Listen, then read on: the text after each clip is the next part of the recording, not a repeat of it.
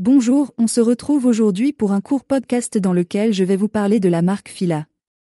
Fila est une entreprise italienne qui est devenue, dans les années 1970, l'un des principaux concepteurs mondiaux d'articles de mode sportive haut de gamme.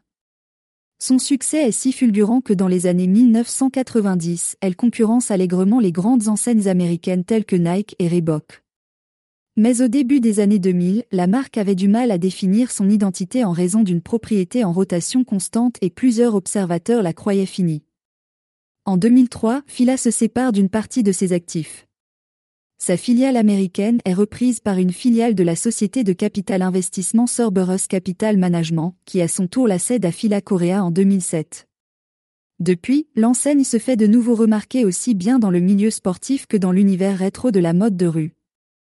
De l'Italie à la Corée du Sud en passant par les États-Unis, Fila a une petite histoire palpitante qui mérite d'être connue. La naissance de la marque Fila remonte à 1911 lorsque Diancevro Fila s'associe à ses trois frères pour ouvrir un magasin à Coggiola, dans la province de Biella, au sud-ouest de l'Italie. L'objectif de ces quatre frères était de fabriquer du textile pour les habitants de cette localité. Ils se sont inspirés de leur terroir pour produire des tissus de très bonne qualité ainsi que des sous-vêtements pour femmes et pour hommes. Dans la même province de Biella évoluait également la société Magnificio Bialus, née en février 1923 avec son siège vial César Battisti.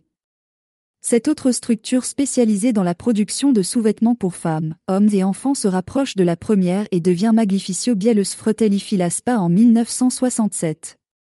La nouvelle entité est capable de développer tous les processus de traitement de la matière textile allant du fil aux vêtements prêts à porter. En 1968, Diancevro Fila a confié le poste de directeur général de la société à Enrico Frachet qui partageait la vision de l'entreprise. C'est ce duo qui a entrepris la transformation de la société en une marque mondiale de vêtements de sport. En 1972, l'entreprise employait plus de 250 personnes et atteignait plus d'un milliard de lire. Une autre fusion a lieu en 1973 et Mibi devient Filasport. Ce podcast touche à sa fin, j'espère que vous avez aimé découvrir l'histoire de la marque Fila. On se dit à très bientôt pour un prochain podcast.